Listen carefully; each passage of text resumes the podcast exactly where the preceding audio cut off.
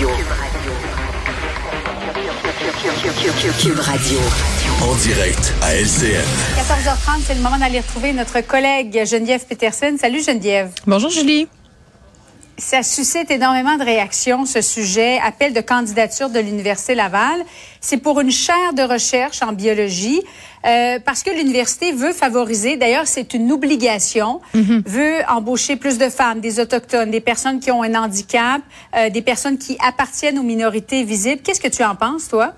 Ben écoute, il y a plusieurs choses là-dedans. là. J'ai été fort surprise euh, de voir cette affaire-là entre guillemets ressortir dans l'actualité, là, évidemment sur les médias sociaux par le biais d'une publication de l'humoriste Guy Nantel.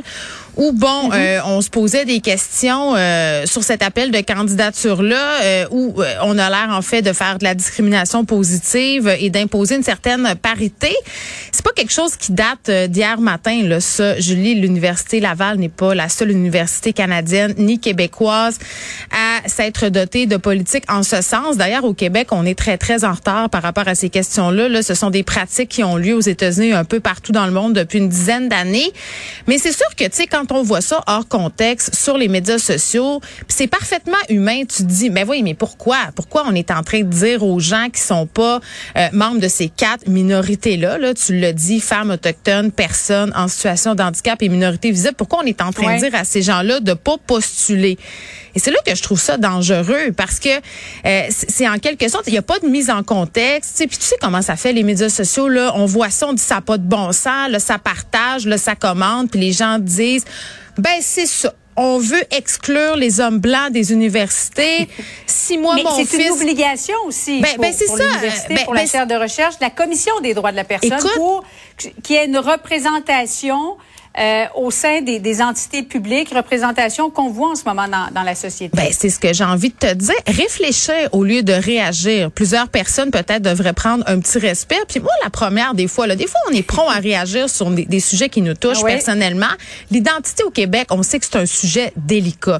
Et vraiment, hier, je me suis dit, ben, allons voir, allons voir pourquoi. J'ai parlé à la vice-rectrice, euh, Madame Brouillette, à, à la recherche. Elle a travaillé directement avec les personnes là, qui ont euh, mis sur pied cet appel de candidature-là. Puis c'est ça qu'elle m'a expliqué. Elle m'a dit, écoutez, là, nous, à l'Université Laval, parce que chaque université a une situation particulière par rapport à la représentation et tout ça, elle dit, on avait du chemin à faire. On a dû se conformer, comme toutes les universités québécoises, à un quota. C'est le gouvernement fédéral qui impose ça, puis elle n'est pas en train de dire qu'elle compte ça, puis qu'il faut, euh, ça, ça, ça l'énerve de se conformer.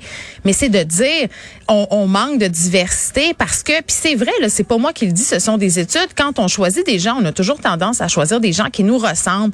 On a tous des biais inconscients et euh, d'imposer comme ça des candidatures, des diversités, c'est comme un petit peu le petit coup de pied administratif dont on a besoin pour passer peut-être à une autre étape. le- Ben oui, c'est Ouais. une mesure Mais transitoire. Geneviève, euh, tout ce que tu dis a beaucoup de bon sens, Ouais. mais néanmoins, on va écouter les réactions politiques. Euh, parce Ah. qu'il y en a certains même qui trouvent que c'est exagéré. Oui. Euh, Allons-y d'abord en, en son et en visuel, et après ça, on va se parler de la réaction de la vice-première ministre via Twitter.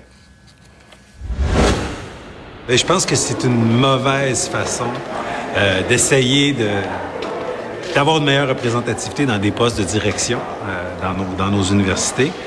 On veut avoir plus de diversité, on veut plus de femmes, on veut plus de, de membres des minorités visibles. Mais de discriminer pour combattre la discrimination, je pense que c'est une fausse bonne idée. C'est très inquiétant et ça découle d'une idéologie qui nous vient du financement fédéral. Ça nous vient d'un Canada qui est plongé dans de l'idéologie et ça, fait des, un- ça nous donne des universités où ce sera de moins en moins méritocratique, de moins en moins juste. sur l'objectif d'avoir des institutions plus représentatives, je pense que c'est absolument essentiel. Sur les moyens pour arriver à cette représentation-là, nous, l'approche qu'on préfère, c'est une approche plus progressive. Ça m'interpelle au plus haut point, puis je pense que notre société se porte mieux quand elle est plus représentative de l'ensemble de sa population. Mais d'exclure d'office des gens pour des candidatures, je pense pas que ce soit la bonne approche. Alors, c'est assez divisé. Et euh, Geneviève Guilbeault qui a Oui. tweeté les critères des chaires de recherche qui en viennent à exclure des personnes compétentes dans les universités vont beaucoup trop loin. Geneviève, est-ce que tu comprends que la discrimination positive, il y en a plusieurs des élus à Québec qui trouvent que c'est peut-être pas une bonne chose. Tant de choses à dire euh, sur le concept d'exclusion. Il s'agit pas d'exclure. Ici, il s'agit d'inclure. On n'est pas en train de dire on va Mhm. exclure les personnes blanches euh, des universités. On est en train de dire on va inclure les autres. Et puis là, je dis n'importe quoi. Là, j'ai pas les chiffres euh, sur ce cas-là dans cette chaire-là particulière, mais d'ouvrir une candidature de diversité au sein d'une chaire, ça veut dire qu'il y a quand même tout un apanage d'autres postes auxquels les personnes qui font pas partie des minorités visées peuvent appliquer. Je veux dire, je le sais pas là, euh, pince-moi si je me trompe, Julie, mais à venir jusqu'à maintenant dans notre monde, là, c'est quand même encore majoritairement Oui. le même profil de personne qui est au pouvoir. Puis, puis tu sais, à un moment donné, si on fait rien au niveau institutionnel pour l'appliquer cette transition-là, mais peut-être que le problème c'est un problème de communication aussi. Tu sais, on parle d'exclusion, de discrimination positive, ça vient chercher les gens parce que l'identité. Tu sais, quand j'entends Paul Saint-Pierre Plamondon dire euh, c'est une directive fédérale puis faire de la récupération politique là-dessus, là, permets-moi un peu d'être sceptique. Jean-François Roberge qui a écrit une lettre anti-woke avec le ministre de l'Éducation française pour dire c'est épouvantable la censure. Donc tout le monde y va de son petit agenda politique personnel, mais à la fin de la journée, ce qu'on veut, c'est évoluer comme société. On veut que ça soit représentatif et on veut De inclure tout le monde. Tout le monde. Donc, c'est pas exclure, c'est inclure. Personne va perdre son privilège. On veut que tout le monde ait la même chance, ait les mêmes privilèges. C'est tout. C'est tout simplement ça. Merci beaucoup, Geneviève. Bon après-midi à toi. Merci.